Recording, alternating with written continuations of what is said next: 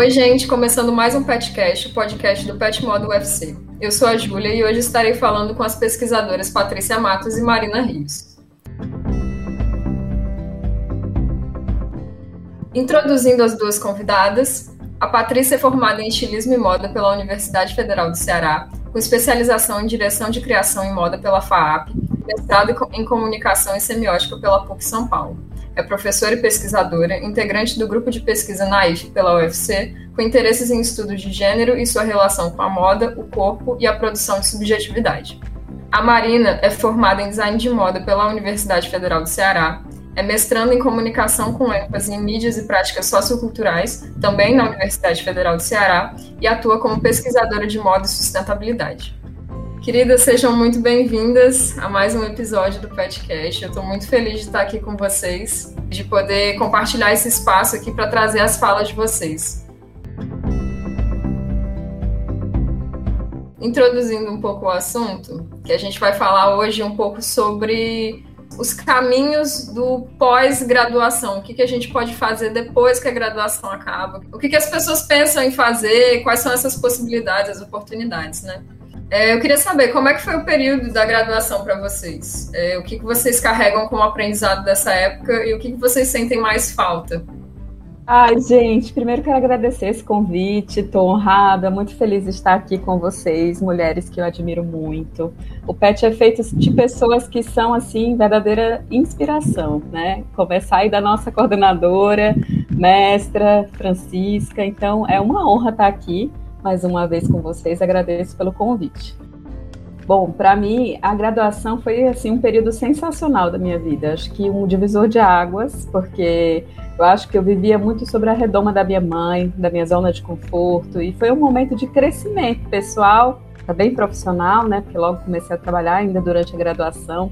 Mas é de onde eu também é, recupero as minhas melhores lembranças, né? Não só as lembranças do que a gente aprende em sala de aula, mas também, ou talvez até mais, os corredores das trocas, né, com os nossos pares, os professores, alunos. Então, uma das minhas melhores amizades é desse período da graduação. Então, assim, eu guardo com muito carinho desse período. Eu acho que ele me possibilitou mais do que é, o aprendizado, né, como eu disse, mas me possibilitou ampliar meus horizontes, sobretudo porque a gente está falando de uma de um ensino e aprendizagem numa universidade pública, né? Eu, eu vim de uma formação né, anterior em escolas particulares. Então, quando eu comecei a estudar numa universidade pública, eu acho que me possibilitou entrar em contato com todo tipo de realidade e de ampliar o meu horizonte também, porque ele era muito limitado diante daquilo que eu conseguia enxergar, até onde eu ia, né? Até onde eu conseguia visualizar que era ali muito situado no meu bairro, na região onde eu morava, com as pessoas com quem eu me relacionava. E acho que a faculdade me trouxe isso, ampliou muito esse olhar, né? Acho que essa, essas foram algumas das coisas que achei importante pontuar. É, antes de começar, eu também queria agradecer o convite do PET. Estou muito feliz de estar aqui hoje, de ser ex-petiana, dizer que eu fui petiana, que foi uma fase que foi muito marcante para mim durante a faculdade. É uma das coisas que eu mais sinto falta da faculdade. Foi meu período durante o PET, porque foi um período de muito crescimento. É, desde que eu entrei na faculdade, né, desde o meu segundo semestre, eu já entrei no PET e no PET eu tive muita muita experiência, esse compartilhamento também de ensinamento, tanto com a Francisca, né, como nossa tutora, que é uma honra ter ela como tutora, né, que ela está ali pegando na nossa mão e nos ajudando tanto nessa parte da pesquisa, quanto também quando a gente estava ali se engajando para organizar eventos, para convidar pessoas do mercado, isso foi algo que marcou muito durante a graduação, porque quando a gente tinha aquela vontade de entender sobre algum assunto, a gente tinha essa oportunidade por estar no PET de conversar com profissionais do mercado, de agir ali, engajar em fazer uma mesa, em fazer uma oficina, em fazer um mini curso. Então isso foi algo que me marcou bastante, que eu não sabia que teria essa possibilidade. Então isso é algo que eu sinto muita falta e que me marcou também, e como a Patrícia citou, né? É, eu também vivi praticamente boa parte da minha vida no interior, então também era um, um, local que não tinha, não se falava tanto, principalmente dessa área da moda, né? Que foi algo que eu sempre quis fazer e que eu demorei um pouco até chegar ao UFC em si, porque não tinha tanto esse apoio, né, para fazer um curso. Moda não é um curso considerado tão tradicional, né? Então, é, isso me fez também ampliar muito meu olhar do que era moda. Entrar na faculdade me fez mudar minha visão completamente primeiro por ser uma faculdade federal, né, é outra realidade. Morar na capital também é outra realidade e ainda eu entendi que a moda era muito mais do que aquilo que eu pensava que era antes de entrar. Então isso foi algo que me marcou bastante e que eu também sinto falta desse período por conta de todas essas experiências que eu tive na faculdade. É, eu, eu, também sinto mesmo, assim, de que a UFC ela traz uma transformação. Aliás, não só a UFC, mas as faculdades federais elas trazem uma transformação pra gente que é, que não tem contato normalmente com pessoas de, que vêm de lugares diferentes, que têm histórias diferentes. Eu acho que isso é o mais rico da universidade pública, né? O que te traz de melhor de troca que a gente tem com todas essas pessoas que a gente encontra no caminho, né? Eu queria saber, vocês tinham alguns planos quando vocês estavam para se formar, depois da graduação? Então, é até engraçado, eu estava pensando sobre isso mais cedo, porque como eu falei, né, na primeira pergunta, eu não, é, logo que eu terminei o terceiro ano, eu não já entrei na faculdade, né? Porque meus pais não aceitavam muito eu fazer faculdade de moda, porque não era um curso muito tradicional. Eu também não sabia explicar muito bem para eles o que é que fazia no curso de moda, apesar da gente já ter esse acesso maior à, à, à internet, né? Que a gente tem mais essa informação, mas mesmo assim naquela época eu não tinha tanto esse acesso. Então eu também não sabia como explicar muito bem. Então, acabei indo para outra faculdade primeiro, né, cursando é, um ano de engenharia, para depois começar a ver, não, não é isso que eu quero, eu quero estudar moda. Aí eu fui procurar entender para poder explicar para eles, aí até chegar nesse caminho. Quando eu entrei na faculdade, eu já entrei muito mais focada. Eu lembro que no começo, quando eu entrei, eu ficava assim, nossa, tem tanta gente na minha turma que acabou de sair do terceiro ano e. Eu acho que eu sou uma das pessoas mais velhas aqui. Eu até ficava com esse sentimento, meu Deus, eu sou uma das pessoas mais velhas. Todo mundo vai se formar na idade que eu entrei. Mas depois, durante a faculdade, eu entendi que eu entrei na hora certa que eu tinha que entrar, porque eu, eu a Marina, que terminou o terceiro ano e já entrou na faculdade, não era a mesma que entrou agora. Então eu me planejei muito mais e eu já sabia muito mais o que eu queria. Claro que durante a faculdade eu vi que a moda era muito mais do que aquilo que eu, que eu imaginei, mas eu enquanto eu fui vendo o que eu gostava, o que eu não gostava, eu fui experimentando que a faculdade ela permite isso, né? Foi algo que eu aproveitei muito na faculdade, foi me permitir experimentar todas as áreas, é, fazer parte do, de grupos, né, de estudo, fazer parte do PET das bolsas, de eventos, para poder realmente saber o que eu queria até chegar até aqui no mestrado. Então, isso me fez ir planejando muito mais. Então, desde o começo do curso, eu já ia, cada passo que eu ia fazendo, eu ia planejando, justamente porque minha cabeça já tinha mudado um pouco. E esse senso maior, assim, de meu Deus, eu, eu, eu tenho que me planejar certinho, né? Porque é, eu quis tanto isso, né? Foi tão difícil conseguir chegar até aqui, então, na, no meu caso, eu planejei desde o começo. E conforme foi, foram mudando as coisas, eu fui também sempre pensando, planejando.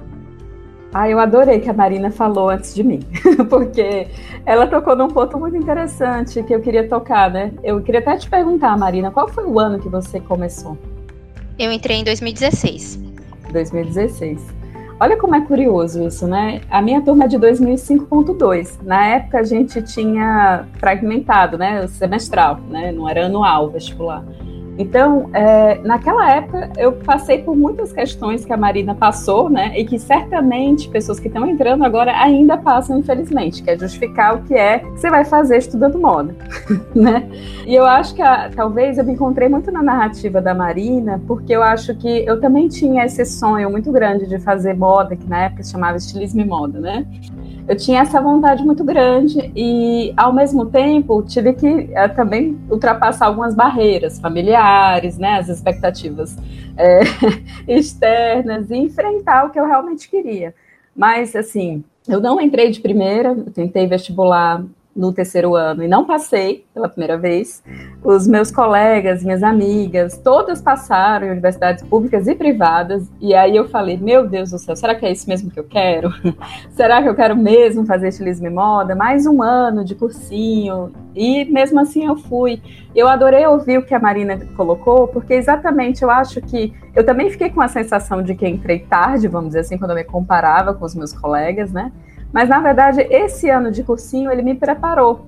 Ele me fez querer ainda mais estar naquele lugar. Então assim, foi muito a conquista, né, quando ela veio, assim, ela foi muito importante. E quando eu entrei, assim, era uma felicidade muito arrebatadora, assim, sabe, de estar ali. E o curso, ele me possibilitou também, assim como a Marina me colocou, né, vivenciar muita coisa, né? Eu acho que não só nas atividades que a gente tem práticas, mas também teóricas, né? Agora, um pouco, um pouco, não sei se é um pouco diferente da Marina, mas talvez é, depois a gente pode ver, né, checar se realmente é diferente ou não. Mas eu também, é, durante o curso, tentei já experimentar o que seria o mercado de trabalho, né? Já acho que desde o segundo semestre eu já comecei a enviar currículo e já quis investigar como que também era o lugar fora da universidade, né? Como seria me aventurar fora dos muros confortáveis, que às vezes nem são tão confortáveis assim, né? Da universidade mas vivenciar o que, que era na prática aquilo que a gente também aprendia na teoria e na prática, né? Digo, pensando nas duas modalidades. Então eu comecei a trabalhar logo, logo no começo. Então também foi muito legal porque eu conseguia visualizar o que, que a gente estudava, né, acontecendo e tinha uma outra dimensão. Né? Quando eu entrava numa fábrica e visualizava aquele chão de fábrica com várias pessoas trabalhando numa certa ordem, numa certa lógica e conseguia compreender isso, essa dimensão vivendo, né? Fazendo. Então, acho que isso também me possibilitou ampliar mais uma vez o olhar. Quando eu terminei a graduação, como eu já vinha trabalhando no mercado, já tinha uma experiência como assistente de estilo, primeiro como estagiária, depois como assistente de estilo, depois eu fui trabalhando como estilista. Quando eu terminei, eu tinha muita vontade de continuar estudando, mas eu também tinha muita vontade de expandir mais uma vez meus horizontes, sair mais uma vez do lugar né, da minha zona de conforto, que seria deixar minha cidade natal, Fortaleza, né? E aí, juntando o útil ao agradável, comecei a pesquisar especializações e etc. Então, eu tinha essa vontade de continuar estudando, mas mais do que isso, né? Porque eu poderia continuar estudando aqui em Fortaleza, poderia buscar outras né, especializações aqui, mas eu tinha vontade de vivenciar um outro entendimento de moda em outra região, em outra localidade. Como é que seria ter essa oportunidade, né? E eu tinha, claro, né, a facilidade de ter uma irmã que já morava em São Paulo. Então, assim, eu tinha um lugar para ficar, né? Eu tinha é, certos, certos confortos, vamos dizer assim. Então, assim, eu tinha essa vontade. E tinha vontade de continuar trabalhando como estilista, né? Essa, essa era a minha projeção, já que eu estava seguindo essa carreira, né? Assistente de estilo, estilista, essa era a minha vontade. Não à toa, a minha especialização foi em direção de criação de moda, justamente porque eu vinha nesse percurso. E isso que vocês experimentaram, o que vocês acabaram seguindo depois, foi o que encantou o olhar de vocês ou não? Para mim é muito difícil falar uma coisa só que eu gosto na moda. Sempre foi muito difícil. Às vezes, quando eu até vi algumas discussões, umas pessoas falando, ah, é porque eu só gosto da área da criação, não, eu só gosto da área do marketing, não, eu quero ser jornalista de moda, eu quero isso. E eu sempre pensava que eu, eu sempre gostei de muitas coisas dentro da moda.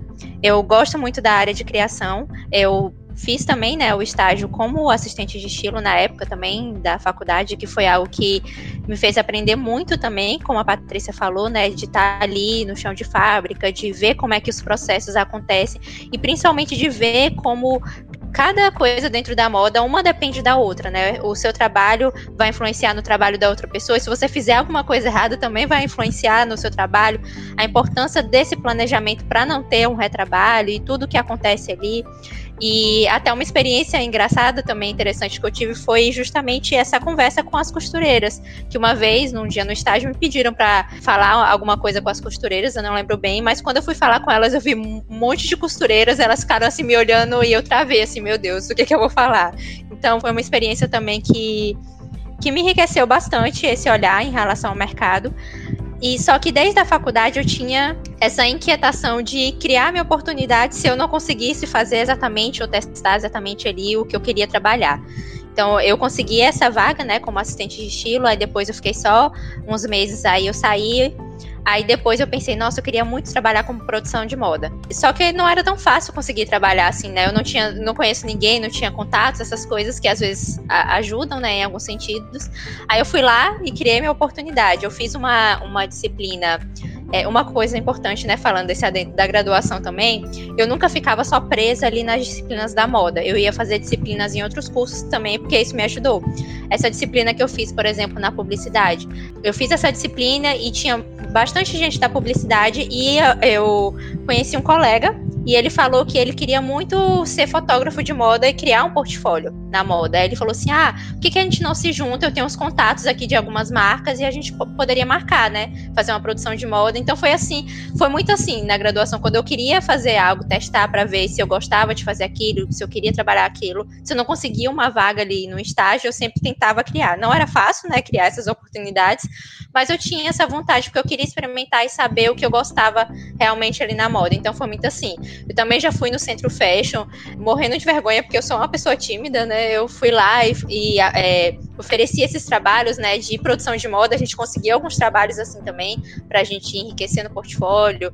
É, trabalho como social media também, que era uma área que eu queria experimentar, entender também como funcionava. Que eu gosto de estudar também essa parte do marketing, então eu sempre gostei de muitas coisas na moda. E essa parte da academia, né, da pesquisa em si, foi algo que eu não imaginei que eu seguiria por essa área, porque eu sempre achei que academia e mercado era, era algo separado, era muito separado. Ou você ia para o mercado ou você ia para academia. No começo do curso eu tinha essa visão. E quando eu entrei no PET, é, eu comecei a me interessar bastante quando a gente sentava, fazer aquelas reuniões para definir qual vai ser o tema que a gente vai falar. Depois, quando a gente se juntava para fazer as pesquisas, quando a gente compartilhava as pesquisas, quando participava dos eventos, eu fui começando a me interessar por isso e ver que eu também queria pensar mais criticamente, vamos dizer assim, sobre alguns assuntos assuntos e na academia seria o lugar para fazer isso. Então, é, é difícil para mim definir o que eu mais gosto na moda, mas essa área da academia da pesquisa é algo que me interessa bastante, né? Por isso que eu tô nela, mas eu também me interesso por muitas coisas do mercado, pela produção de moda, por essa área do marketing também pela área da criação, né? Futuramente uma marca, quem sabe. Vocês sentem alguma falta desse contato com o mercado? Aliás, como a Marina falou, não é exatamente um contato, né? Mas de estar tá trabalhando lá inserido todos os dias. Bom, eu sinto, sinto muita falta. Eu vou te dizer por quê, ou do que, né? Sinto falta das pessoas. Sempre. Sinto muita falta das pessoas. Eu acho que a dinâmica do trabalho, né? E principalmente o trabalho presencial, saudades Tem muito isso, né, dos encontros, né, do cafezinho que a gente arranja desculpa para fazer acontecer, das trocas que acontecem, das conversas paralelas, de tirar dúvidas, enfim, e de uma como é que eu posso dizer, um, uma espécie de frenesi, sei lá, uma velocidade que o mercado tem que ao mesmo tempo você tem que tomar um certo cuidado, assim, se essa velocidade ela é, se ela for demais exagerada pode te adoecer. Então, você, como que você vai dosar isso, né? Como é que a gente dosa essa quantidade e volume de informações que a gente recebe, que a gente se sente na obrigação de o tempo todo, né, estar tá ali pesquisando, enfim, se atualizando. Então, acho que é isso. Como dosar essa velocidade do mercado, que é muito boa e ao mesmo tempo tem um senso de urgência. As coisas é assim, são assim, ó, para ontem, vamos, vamos, vamos. E a gente não sabe por que é tão corrido, tem que ser, né, logo, né? A gente sabe, na verdade, por que é tão corrido, né? Porque a moda é isso, né? Velocidade, aceleração, enfim. Então, isso eu sinto falta, de certa forma. É, porque eu, agora, né, trabalhando com a pesquisa e com a docência, eu acho, sobretudo com a pesquisa, eu acho que a pesquisa ela tem uma dimensão muito solitária, embora as coisas estejam mudando, embora a gente tenha grupos de estudos, grupos de pesquisa, e que isso é muito importante, inclusive, né? Você encontrar pessoas com quem você pode conversar, trocar textos, trocar informações, opiniões, pedir para as pessoas lerem o que você está escrevendo, para que você se sinta também não só acolhida, mas para que a tua pesquisa possa circular receber outros olhares, receber outras perspectivas, né? Crítica em relação ao seu trabalho também, isso nos faz crescer. Isso é muito importante. A gente não está muito acostumado a fazer, justamente porque eu acho que historicamente fazer pesquisa é coisa meio solitária ou né, fica ali reduzida a questão pesquisador, orientador, orientadora, né? Mas hoje, mesmo nesse contexto, que ainda assim pode ser um pouco solitário, a minha válvula de escape, a minha forma de tentar diminuir isso é justamente participando de coletivos, participando de grupos de estudos, e aí colocando a nossa pesquisa para circular. Agora, na docência, Na docência eu não posso reclamar de solidão. Embora no ensino remoto é, a coisa tenha sido um pouco diferente, foi um pouco massacrante para ambas as partes, né? Então, assim, é, a docência, ela é um lugar em que, assim, eu tenho me realizado muito. Eu acho até que me realizo mais na docência do que na pesquisa. E talvez justamente porque na docência é onde eu encontro pessoas, é a minha maior paixão. E justamente no ensino remoto, essa coisa da gente gravar podcasts, gravar videoaulas, sempre tive muita dificuldade. Porque e aí, como é que faz para a gente conversar sobre o texto, conversar sobre as coisas que a gente está estudando? Estudar só faz sentido também, na minha opinião, né? Quando compartilhado. De repente a gente está lendo o mesmo texto, a Júlia vai ter uma interpretação, a Marina vai ter outra, e que um, um olhar completa o outro, né? O seu olhar melhora o meu. E você, Marina, o que, que você sente mais falta do mercado?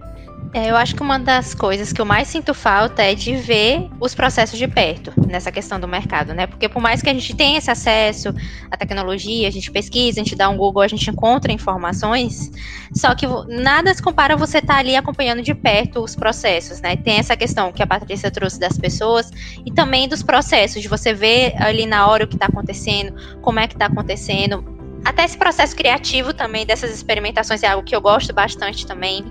E como a Patrícia falou, né, tem essa questão, é, pensando na academia, né, na pesquisa, eu também sinto isso dessa solidão maior e isso é uma das coisas, por isso que eu citei no começo que uma das coisas que eu sinto mais falta essa foi durante o PET, né, essa questão da pesquisa, porque lá a gente tinha esse momento de estar tá sempre discutindo. Todos nós fazíamos moda, né, e todo mundo estava ali discutindo, dando o seu ponto de vista, dando é, sua experiência, indicando autores diferentes. Então, isso é algo que eu sinto muita falta aqui.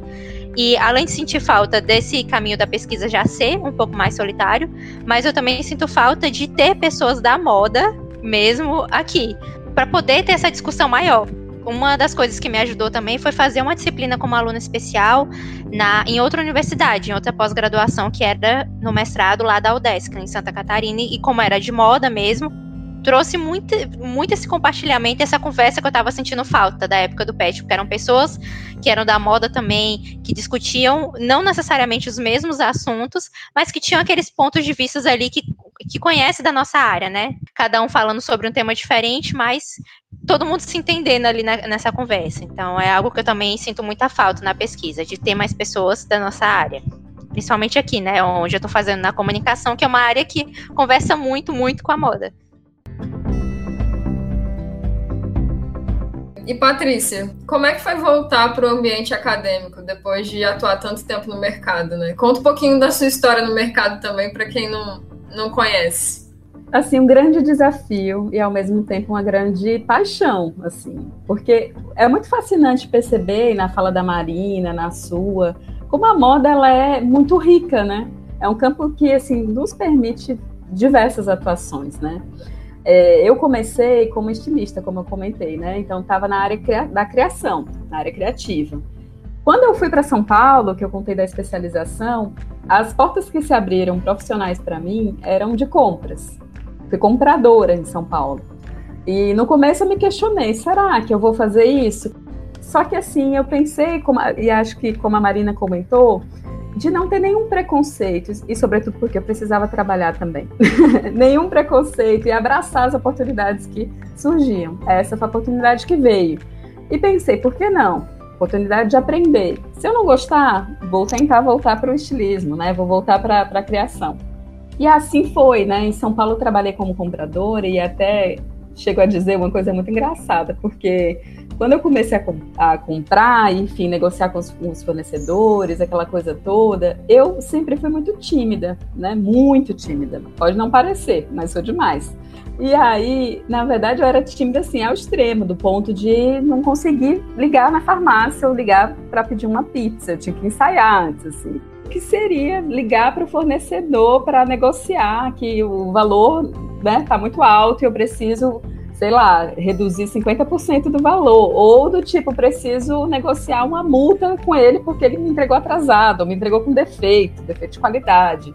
Tudo isso requer um jogo de cintura, né? Uma coisa muito complexa, né? Vamos dizer assim, para mim, né? Aquela jovem saída do Ceará, indo para São Paulo, aquela cidade, socorro, e de repente era compradora, tinha que criar um novo personagem, assim, de mim mesma, sabe? Praticamente isso. Sabe aquela frase, fake it until you make it? Então eu tava nessa. Finge até você conseguir. Fui nisso. E fiquei um bom tempo trabalhando como compradora lá, né? Até que veio 2013, né? Junho de 2013, não sei se vocês estão lembrados, esse momento político, muitos escândalos, né? De enfim, a moda começou a questionar tardiamente até as condições de trabalho, né? Enfim, os trabalhos análogos à escravidão, e eu estava no negócio ali, né? No meio do negócio como compradora. Aquela que espremia o fornecedor para me dar mais preço e que ele, consequentemente, pagava mal os seus funcionários. Ou seja, comecei a questionar o meu lugar nessa engrenagem, né, nessa cadeia. Embora eu seja eu, né, uma coisinha no meio de um oceano gigante, que é o oceano da moda, né? Mas ali eu comecei a questionar e, e, pensar: poxa, será que a moda tem saída? Será que é o fim da moda? Estava todo mundo discutindo isso, né? E quando eu fui, comecei a pensar em voltar a estudar, tinha colegas fazendo essa trajetória, mas eu mesma nunca tinha vivido, por exemplo, um PET, né, ou iniciação científica. Na verdade, eu sempre fui pessoa do mercado. Então, como eu disse, né, já desde o segundo semestre comecei a trabalhar. Então, ficava ali equilibrando pratos, faculdade e trabalho, né? Então, assim, eu comecei a querer estudar novamente. Então, fui fazer o mestrado e foi um processo muito difícil do tipo aprender a ler. Eu sempre falo isso não sabia nem ler de, de novo, assim. Sabe quando você começa a ler da sono? Ai, meu Deus, sono, uma preguiça de ler esse livro, socorro. Mas preciso ler, porque a, precisa, a pesquisa precisa ser feita, né? Enfim. Então foi um processo muito assim, que no começo foi muito árduo, mas depois eu me apaixonei, a ponto de ficar muito encantada e assim ter sede do conhecimento, sabe? E sempre achar que a gente que eu preciso buscar mais, né? E claro, a gente tem que dosar isso também. E quando foi nessa volta né, para a academia, nessa volta para o estudo, foi muito desafiador, em, como eu disse, em muitos aspectos, mas também foi muito um processo que ainda está em, é, em andamento, né? É um processo de aprendizagem contínuo. Na docência, na educação, a gente sempre fala que a educação, na verdade, o certo seria a gente pensar em ensino-aprendizagem, porque a gente está sempre aprendendo quando a gente ensina, né? Aprendo muito se pá mais com os meus alunos discentes do que o contrário, né? Então foi muito legal, porque no começo eu também estava numa, numa tecla muito semelhante àquela do fake it until you make it, né? Era tudo novo para mim. Como é que eu vou dar aula? Como é que é ser professora? O que é ser professora, né? Que tipo de professora eu quero ser? é, que jeito, né? De que forma eu vou falar, né? De que forma eu vou conduzir é, um assunto, essa conversa? Não vou dizer que as coisas estão resolvidas, elas não estão, elas estão em pleno vapor, em plena discussão, muitos conflitos muitas vezes, mas assim, me deliciando com tudo isso, né? Com essa oportunidade de aprend aprender. Assim, o que me deixa mais encantada é isso. Você está sendo paga para aprender, ensinar e aprender. E Marina, para você, como é que foi o ingresso no mestrado? Qual perspectiva que você tem hoje que você não tinha antes de entrar nesse programa de pós-graduação a respeito do mestrado? É, nossa, até difícil. Quando eu decidi que eu queria fazer o mestrado, eu comecei a pesquisar bastante, né? Como é que funcionava, como é que era, qual eu iria escolher, porque eu vi que tinha mestrados em si moda, né? Que eu até citei o mestrado da UDESC, mas eu sabia que não era viável para mim ir para lá nesse momento. E foi quando eu decidi, não, eu preciso é, decidir aqui. E eu fiquei muito em dúvida, né? Se eu fazia na comunicação, ou se eu fazia nas artes, ou se eu fazia no da administração. Porque essa área de gestão sempre me interessou também. E eu fiz algumas disciplinas na própria administração que eu gostei bastante. Que eram disciplinas que me tiraram também só dessa caixinha assim do, desse processo criativo, disso, de trabalhar com a criatividade, que é algo que eu amo também, que todo mundo na moda, né, praticamente. Todo mundo gosta de ter que entender também essas coisas que às vezes são um pouco mais burocráticas ou um pouco mais difíceis, vamos dizer assim. É, que quando eu fiz a, é, essas disciplinas me fizeram entender que é importante para mim aprender sobre essas áreas. Então eu fiquei muito na dúvida na hora de escolher. Tanto que eu tentei as três, né? Mas eu acabei optando também pela comunicação porque eu vi que se relacionava mais. Eu pesquisei mais a fundo qual era os professores, né, as linhas de pesquisa do curso, pesquisei também as dissertações e as teses, o que as pessoas já tinham escrevido na área da comunicação, nas, na área das artes, da administração. É, e eu comecei a ver o que, que tinha meio que da moda, assim, não necessariamente o mesmo tema que o meu, mas que falasse ali um pouco da moda para eu poder ver como eu poderia me inserir ali. Então, é, para mim, nesse sentido, dessa pesquisa anterior me ajudou para quando eu fui ingressar no mestrado em si, mas quando eu entrei, eu senti essa falta de, de, conversar com pessoas que eram da área da moda e também de conversar sobre sustentabilidade, que é o tema que eu estudo. Porque quando, no primeiro dia de aula que o professor pediu, né, eu lembro, ai meu Deus, saudades da aula presencial. No primeiro dia de aula lá no CH2, quando o professor pediu para todo mundo se apresentar e falar o que, que era o tema, e eu vi que praticamente só eu que estudava ali sobre sustentabilidade e sobre a moda também. Eu senti essa falta, para mim foi algo que eu senti falta quando eu entrei no mestrado de ter essa discussão, mas que também é, me fez olhar para a perspectiva da comunicação em si, também não ficar só presa ali na moda.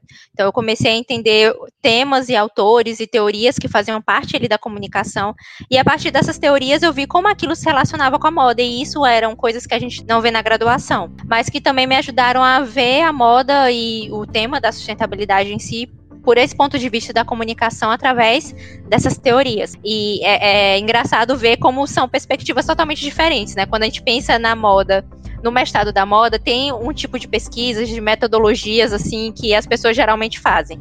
Na comunicação já é um tipo de metodologia de pesquisas também diferente. Então isso me fez enriquecer porque eu não consegui ter essa visão antes de entrar no mestrado, né? E quando eu entrei, eu pude ter essa visão e isso me fez até entender diferentes metodologias, diferentes formas de fazer para poder escolher o que encaixa mais para mim. E até minha orientadora às vezes falava assim para mim, quando eu chegava num ponto que eu parava, assim, meu Deus, eu não sei para onde eu vou.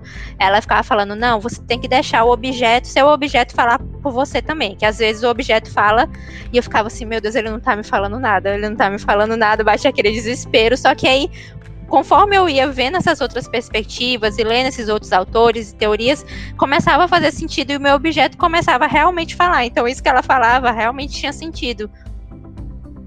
E deixa eu te perguntar, Marina, qual é o tema, de fato, um título do, do teu, da tua pesquisa de mestrado? Que você ainda tá para defender, não tá? Tô, final do ano, vou defender. Ai, está perto. É, o título ainda é provisório, porque eu fiz algumas mudanças nesse percurso, mas é, falando assim, resumidamente, né, eu vou analisar as narrativas de duas empresas de moda, uma empresa de fast fashion, uma empresa de slow fashion, como essas empresas elas comunicam a sustentabilidade nas suas mídias digitais. Então eu vou fazer uma análise de conteúdo e entender é, como elas comunicam esses pilares, como elas são transparentes ou não. É, são vários pontos que eu vou analisar, depois eu posso falar um pouco mais aprofundado para vocês. Mas é nesse sentido, de entender essas narrativas, de ver essas duas abordagens, não comparar o fast fashion com o slow, mas ver essas duas abordagens, já que o fast fashion, né, nesses últimos anos, é, vem vendo né, essa maior necessidade de, de pensar na sustentabilidade, seja por uma pressão dos consumidores, ou seja por ver que né, a crise ambiental, tudo que está acontecendo. Então, eles também vêm aderindo isso e comunicando isso nas suas mídias digitais. Então, é isso que eu analiso também. E Patrícia, a sua experiência no mestrado foi similar à da Marina? Como é que foi para você? A minha experiência no mestrado, bom, ela foi um pouco longa, eu acho. Não sei. Às vezes fica nessa pira de se cobrar de achar longo, curto, sei o quê. Mas eu, eu me preparei, assim, com certa antecedência. Não foi um processo, assim, entrei no mestrado, né? Eu comecei primeiro voltando a estudar. E aí eu comecei a, assim como a Marina, pesquisar quais eram as áreas que eu gostaria de fazer essa pesquisa, né? Eu, eu tinha assim como interesse uma vontade muito grande de estudar moda, gênero, feminismos, eram esses grandes temas, só que não sabia, não tinha a menor ideia do que e como, né? E aí eu comecei a ver, assim, também estudar a trajetória de pessoas que eu admirava, assim, pesquisadoras, professoras, o que, que trajetória elas, elas trilharam, né? E aí tinha uma coisa em comum, né? Que muitas, algumas, né, pelo menos, tinham feito mestrado, doutorado na comunicação. E a comunicação me pareceu uma possibilidade de ampliar mais uma vez, ao invés de, de ir no específico, né? Assim, ter contato com outras bibliografias que eu não teria, talvez, estudando, fazendo um mestrado na moda. Eu até pensei, flertei com um mestrado lá na Texto e Moda, na USP, seria talvez o caminho mais confortável. Mas depois eu comecei a pensar que eu queria realmente aprender outras coisas, né, por outras perspectivas. E a comunicação, acho que a Marina falou muito bem, ela nos permite realmente entender essa dimensão, não só comunicativa, obviamente, da roupa, mas a dimensão simbólica, né? Então, a minha busca foi na comunicação semiótica. Só que eu comecei, assim, estudando com um professor, comecei a olhar, assim, deixa eu ver, quais são os professores, né? Deixa eu ver quais são os professores que estão dando aula do quê, que, que disciplina que é, que tema. E aí, nessa, enfim, nesse programa, que é o programa da PUC, né? Eu encontrei um pesquisador, um professor pesquisador que estudava gênero e sexualidade. E foi aí que eu fui a, atrás dele, mas sem saber muito bem o que, que era, né, que eu queria. Então, assim, comecei a estudar como ouvinte, e ele me permitiu assistir às aulas, né?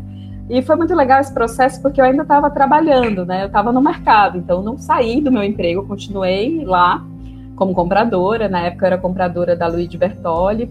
Então aí eu comecei a estudar é, semiótica na versão psicanalítica. Aí eu falei, será? E aí comecei a, a, pensar sobre o projeto, como é que eu ia montar esse projeto, o que, que era realmente que eu queria estudar dentro dessa perspectiva de gênero. E foi muito legal, e eu acho que é sempre bom quando você encontra pessoas que te dão abertura. Esse professor foi sensacional. Ele simplesmente me pegou pela mão e me ajudou a montar esse projeto. A gente conversou muito, então, ou seja, eu tive orientações antes de entrar. Não é um processo muito comum esse, né? Mas aconteceu comigo e eu sou, sou e serei eternamente grata a esse professor. E aí, consegui montar esse projeto, entrei no mestrado e quando entrei no mestrado, é algo que acontece com muita frequência. A gente muda completamente o projeto inicial. Principalmente porque você vai tendo acesso e contato a outras leituras, né, outras bibliografias, e aí você vai realmente talvez esclarecendo, né, ou escurecendo, para usar um termo decolonial, escurecendo a nossa perspectiva. Para onde é mesmo que eu quero? O que, é que eu quero fazer da minha pesquisa? Que abordagem? Que autores, né? E aí eu comecei a ver que a psicanálise, ela talvez não fosse é, necessária, não era por aí, sabe? E aí eu fui tentando ver a abordagem um pouco mais social e mais filosófica do que psicanalítica. E aí eu mudei de orientação. Foi um processo difícil, né? É, mas, enfim, o orientador na época entendeu que não era uma questão pessoal, era uma questão de pesquisa. A pesquisa, como a Marina disse, né, meu objeto estava me pedindo outra coisa. E eu também, claro, como pesquisadora, estava fazendo algumas escolhas naquele momento, né? E aí foi quando eu comecei a, a recortar um pouco mais meu objeto. E aí eu comecei a ver que o que me interessava era esse processo de produção da aparência, essa composição de si, como é que isso se dava, né?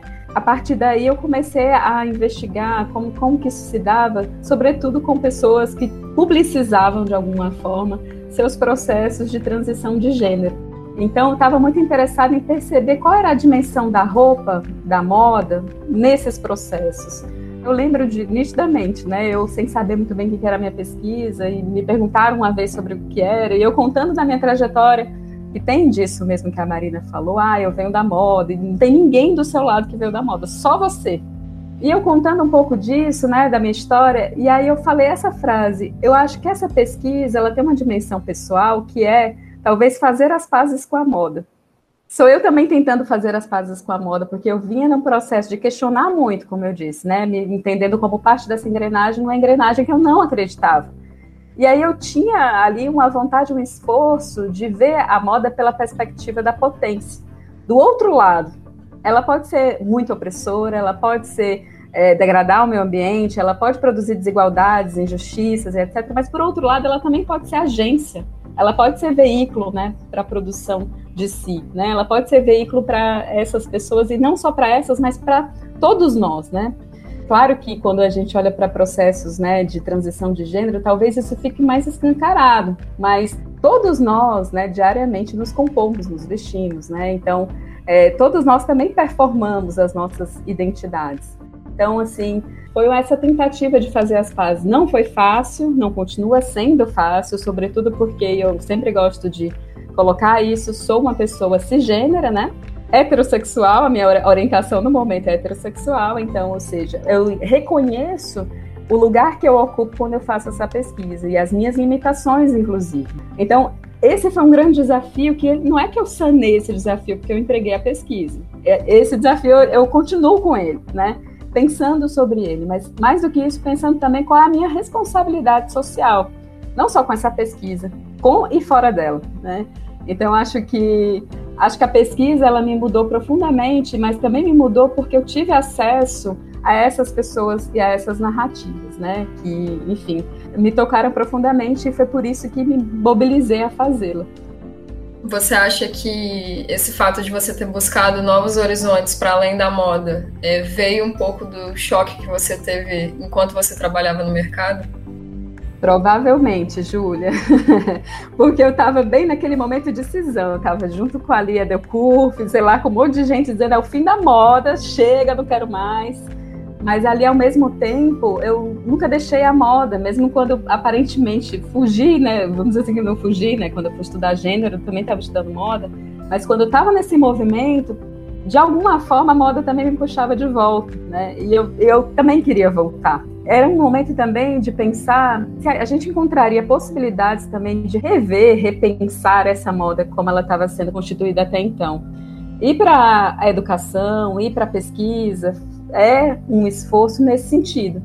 Estava só concordando aqui e pensando nisso que quando a gente entra na, nessa área também, a gente acha que talvez o que a gente tenha a falar ou contribuir, eu, pelo menos tinha muito essa, essa, esse pensamento no começo, né? Não seja tão relevante, vamos dizer assim, né? A gente acha, ah, mas como é que eu posso fazer a diferença aqui com a minha pesquisa? Mas conforme você vai fazendo, você vai se sentindo mais seguro e até quando é muito importante participar também desses eventos, por causa disso, quando você vai participando dos eventos ou tentando publicar também em revistas, é, conversando com outras pessoas sobre a sua pesquisa, você vê que é, realmente o que você está fazendo ali é relevante sim e que é um passo que você vai dando para que outra pessoa que vai ler o seu artigo, ela dê outro passo. Então é, é algo assim que, que me chama muita atenção e que me faz também querer continuar nessa área da pesquisa e estar tá sempre pesquisando. Não é tão fácil, né? Aqui no meu caderno eu tenho várias ideias, geralmente, ah, eu poderia escrever sobre isso, sobre isso. E eu, essa é a falta, eu acho que o grupo faz, né? A Patrícia também vai, eu acho que vai concordar com isso, porque quando você está em grupo, você pode se juntar com outras pessoas, uma é autor, você é coautor, aí você consegue produzir muito mais, né? Mas eu estou sempre anotando aqui, aí quando vai dando Aí eu pego, agora eu vou escrever sobre isso aqui, vou pesquisar mais sobre isso aqui. Isso é o que me fez gostar e tá gostando e querer continuar na, nessa área, né, da pesquisa e do, terminando o mestrado e pro doutorado também. E retomando o assunto dos planos para depois da graduação que eu fiz lá no início para vocês, essa pergunta. É, seguir esses planos funcionou para vocês? Ou vocês gostariam de ter feito algo diferente? Ou de ter ido por outro caminho? Olha, eu acho que tá saindo por enquanto, né? Tudo como eu planejei, tirando, né? O que aconteceu, claro, dessa questão da pandemia e tudo que mudou também. Mas foi como eu, eu falei no começo. Eu gosto de muitas coisas dentro da área da moda, mas eu aprendi que eu precisava priorizar certas coisas em certos momentos para eu conseguir fazer tudo. Porque, por exemplo, no começo do mestrado, eu estava no mestrado e eu estava fazendo outras coisas paralelamente relacionadas ao mercado eu estava trabalhando com marketing, eu estava trabalhando com produção de moda. Então eu comecei a ver que isso estava eu não estava conseguindo fazer nenhuma das duas coisas bem.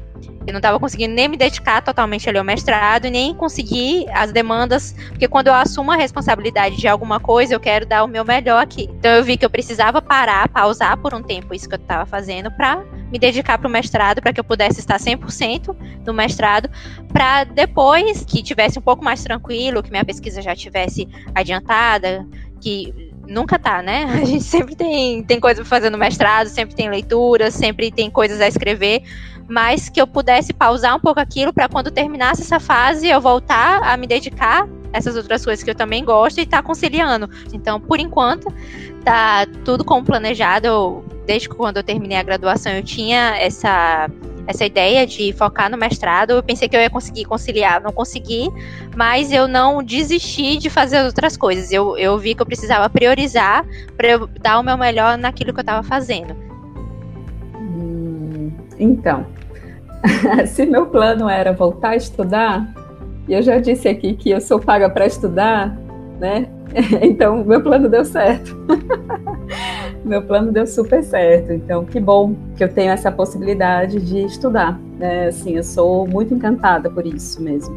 E passada aí a dificuldade com a leitura, amando agora a leitura, amando entrar em contato com universos diferentes do meu, do meu né? Saindo do meu lugar, assim, acho que viajando para outras narrativas, outros assuntos, eu sou muito curiosa, né? E eu acho que uma outra coisa que é muito importante, eu acho que já que esse podcast está aqui, a gente está, nós estamos reunidas para pensar sobre né, os caminhos fora da graduação, então muita gente vai nos ouvir, né? Eu espero. Ou não, tá tudo bem também se muita gente não ouvir.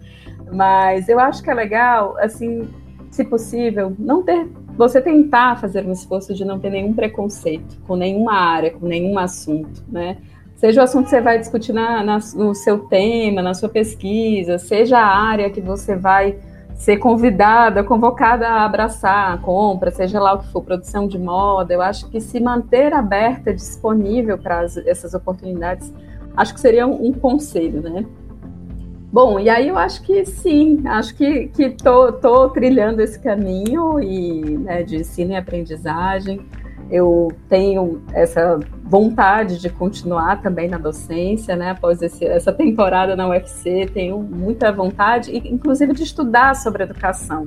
Eu acho que essa coisa que a Marina também falou sobre os grupos, né? Eu acho que isso é muito importante, fazer circular o que você tem pensado. E é muito interessante quando a gente está em outros lugares, a gente ouve pessoas de, enfim, de outras áreas, olhando para o teu trabalho, as contribuições que são dadas, elas enriquecem, né? Fazem com que você possa refletir sobre elas e talvez coisas que você não tinha sequer imaginado, né? Quando você está ali nesse lugar e, enfim, tendo contato com todo, todo tipo de perspectiva.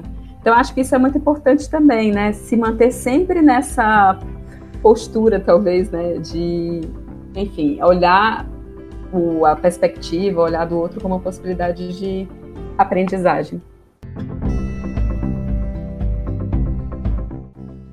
E a Patrícia até acabou adiantando a última pergunta, que ia ser qual conselho vocês dão para quem está prestes a se formar e está meio sem perspectiva do que fazer?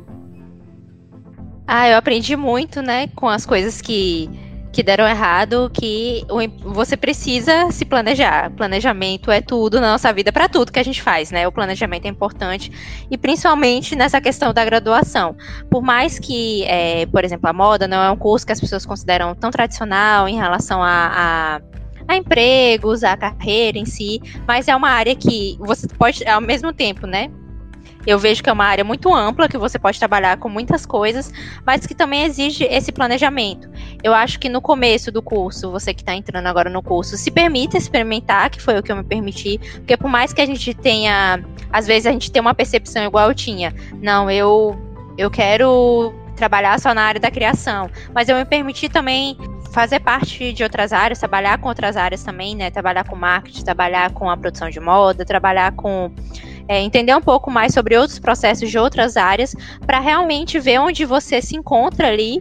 E desde o meio do seu curso, né, eu acho que é importante você fazer esse planejamento. Eu fazia esse planejamento do meu plano A, B, C, D, é, porque, como eu falei, né, quando eu entrei no curso, é, eu queria muito isso, e, e, como eu entrei, vamos dizer assim, mais velha, entre aspas, né? Não foi. Não acabei o terceiro ano e já entrei.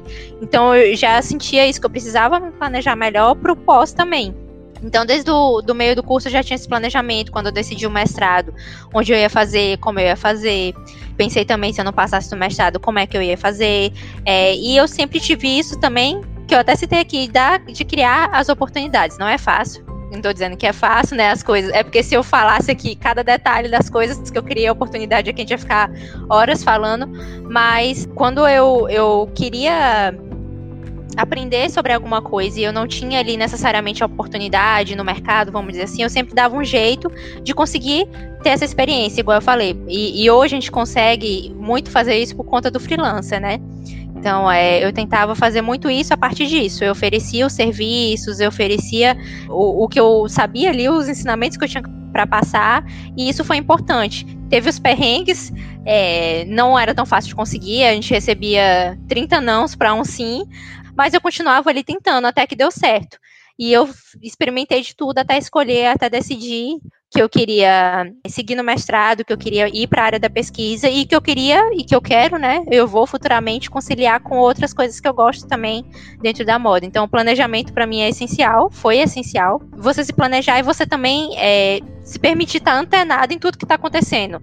Nas áreas que você tem interesse em trabalhar, como você pode trabalhar? Se você não consegue uma vaga de emprego ali, por exemplo, no estágio, não está tendo estágio ali, como é que você pode fazer? Você pode tentar ser freelancer, mas para você tentar, tentar ser freelancer, é, você precisa de algum certo de, tipo de experiência.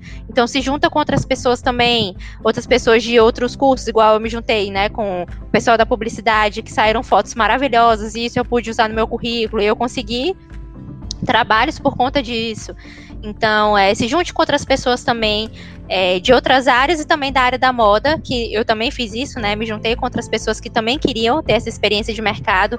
E isso ajuda no portfólio, porque é na moda, né, que é uma área mais prática também, ter um portfólio é essencial. E você não precisa necessariamente ter trabalhado em mil lugares para ter um portfólio rico.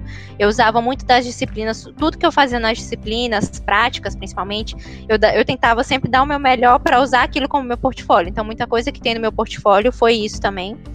É, em questão ao currículo também, eu sempre estava atenta em, em, como eu poderia chamar a atenção ali no meu currículo, tanto que foi a primeira coisa que, o primeiro estágio que eu consegui, a primeira coisa que a recrutadora me falou foi que ela recebia muitos currículos, mas quando ela viu o meu currículo, ela é, chamou muita atenção porque eu fiz um design lá diferente nele e como era da moda, né, era uma área criativa, então foi a primeira coisa que ela falou. Nossa, eu recebi tanto currículo, mas na hora que eu vi o seu, eu precisava te chamar. Então ela não tinha lido nem o conteúdo, mas só de ver a atenção que eu tinha dado naquele currículo fez ela chamar. Então, isso era algo que eu sempre estava prestando atenção, eu sempre estava pesquisando. Eu ia no YouTube, eu, ia, eu conversava muito com as professoras para entender também é, sobre o mercado, entender o que precisava ser feito e para criar essas oportunidades. E na pesquisa foi a mesma coisa. Eu não conhecia ninguém, ninguém, ninguém da comunicação. Depois, quando a Patrícia falou, né, se, se eu tivesse me planejado antes ou pensado antes, eu teria até feito uma disciplina na comunicação para ver como é que era, mas eu não cheguei a fazer, não conhecia nenhum professor, foi na cara e na coragem.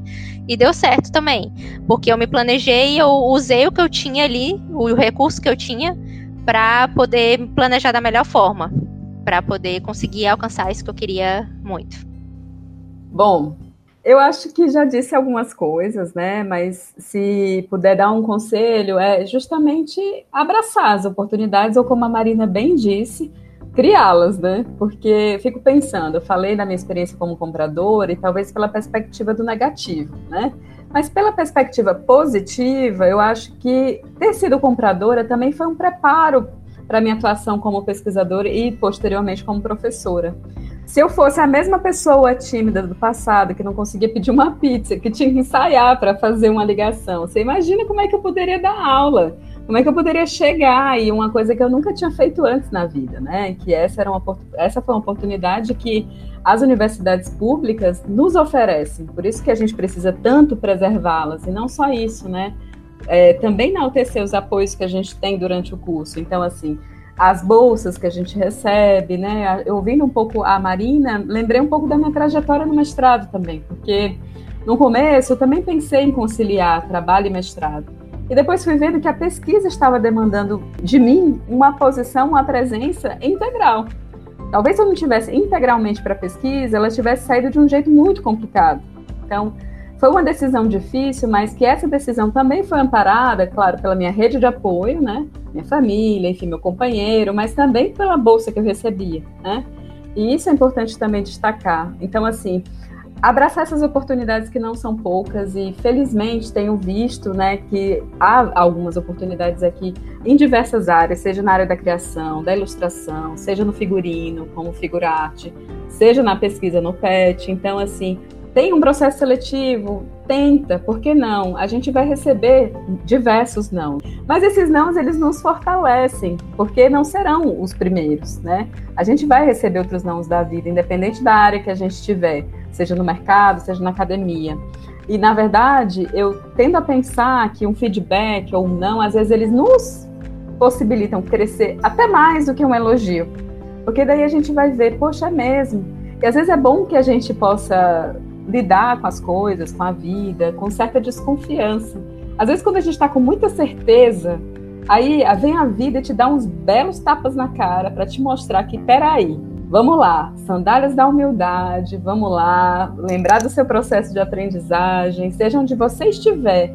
Olha lá para o que você fez. Tem aí um processo que talvez não foi tão bem, que talvez você poderia ter feito diferente, e que aí a gente pode tirar lições, né? Tirar aprendizados, né? Acho que quando a gente se sente pronta, aí é um problema.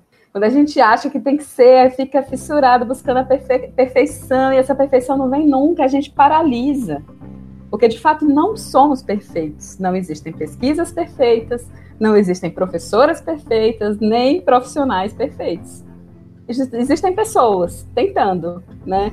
Eu acho que quando a gente está nessa dimensão, a gente consegue, claro, deixar as coisas mais, mais reais, mais próximas da gente. E nos entender como humanos, assim, nesse processo. Somos muito pequenos mesmo, né? Hoje mesmo vi um post da Fran que falava sobre isso, sobre a nossa pequenez, né? Então, quando a gente, talvez a gente um pouco alivie, mas claro que isso não, não nos desobriga de fazer o tal do planejamento, como diz Marino, né? Planejamento é muito importante, né? É importante porque nos dá uma certa precaução, né? Nos antecipa um pouco as coisas, para que a gente possa reduzir um pouco esses erros, né? Uma vez é, é errado, né? Aprender com eles e numa próxima investida, numa próxima empreitada, você vai diferente. Você não vai mais a mesma pessoa. Eu sempre escutei, né? E aí eu acho que é uma das coisas que eu sinto falta do mercado, que o feedback é um presente.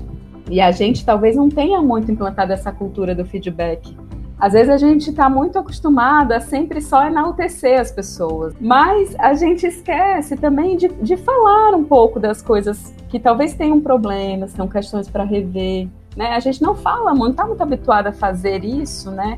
E muitas vezes também não está habituada a ouvir, a se pôr no lugar da escuta. Né? Eu acho que quando a gente tem a possibilidade de virar essa chave, né, e nos colocar nesse processo, aí a gente ganha muito. Eu só queria complementar uma, uma coisa na fala da Patrícia, é, sobre essa questão da pressa também, de não ter pressa. Eu aprendi a não ter pressa. É, que eu vejo também que muitas pessoas têm essa pressa. É, é, importante, igual a Patrícia falou, logo quando ela entrou na faculdade, ela já conseguiu um estágio, já foi fazer, né, ter essa experiência de mercado, é importante, mas também é importante você aproveitar o seu tempo na faculdade. Você pensar ali nos trabalhos, principalmente porque a gente também é de uma área que envolve a criatividade, né? Então é importante ter esse processo também. Então era algo que durante o curso eu, eu avaliei bastante. No começo, como eu falei, quando eu entrei, eu tive aquele baque de meu Deus, todo mundo acabou de sair do ensino médio e tá aqui, eu sou a pessoa mais velha da minha turma. Mas depois que eu entendi o, o, processo e eu fui vendo, não, eu não preciso ter pressa, eu comecei a prestar mais atenção nas disciplinas no sentido de estar presente, no sentido de ouvir o que as professoras tinham a falar, de participar dos eventos, por mais que é um evento ou uma mesa, uma roda de conversa que acontecia, não, mas eu acho que eu não preciso aprender mais sobre isso, mas eu ia lá e participava, por isso que eu que eu falo da importância do PET, né, de tudo que o PET organiza em relação não só à pesquisa em si, mas em relação a, a essas mesas, a, a semana de moda, né, que é, além de você poder apresentar o seu trabalho, tem também os mini cursos, as oficinas, essas conversas que tem. Então, é, eu sempre procurava participar disso e ouvir o que outras pessoas tinham para dizer, sem ter essa pressa, estar tá sempre planejando. Eu estava sempre é, me planejando e pensando, porque isso diminuía um pouco a minha ansiedade, né? Que eu sou uma pessoa muito ansiosa, então diminuía, ai meu Deus do céu, tá acabando, o que, que eu vou fazer? Então, é, o planejamento me ajudava a diminuir um pouco essa ansiedade e curtir mais esse processo durante a faculdade, durante esses quatro anos. Me permitir ter essa experiência de mercado também, mas também me permitir aproveitar tudo que a universidade tinha, a universidade em si, no curso de moda, como também parar e ver é, outras disciplinas que eu poderia fazer que não era da moda, mas que alguma, de alguma forma poderiam conversar e, e ter a perspectiva de outras pessoas fora dessa área também, porque é importante. Porque a moda é, é muito interdisciplinar, né? Completamente. Então, isso também foi algo que, que eu acho que eu dou de dica aqui, que foi importante no meu processo.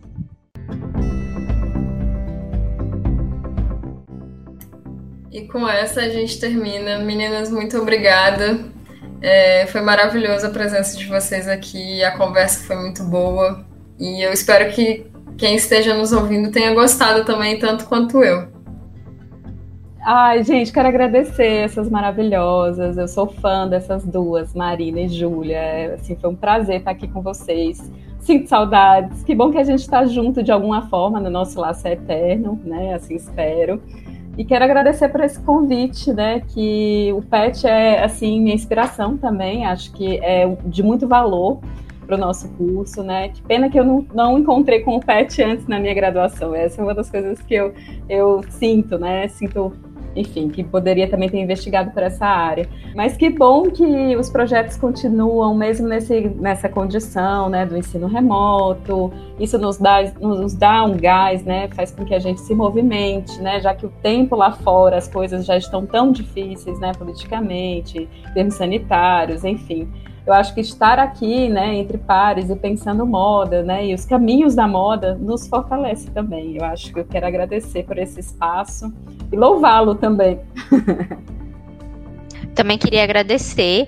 É, eu fico muito feliz de ter feito parte do PET e hoje estar aqui falando. É, é muito é muito especial, assim, e foi o PET marcou muito minha trajetória, tanto minha trajetória no mercado, quanto minha trajetória também na pesquisa, né? Que foi no PET que eu comecei a ter esse interesse sobre sustentabilidade. Eu já tinha ouvido falar, mas foi quando, em um dos anos, que foi logo quando eu entrei, que o tema escolhido foi sustentabilidade, que eu fui me comecei a me aprofundar mais nesse assunto, que me veio o interesse de querer continuar estudando sobre isso.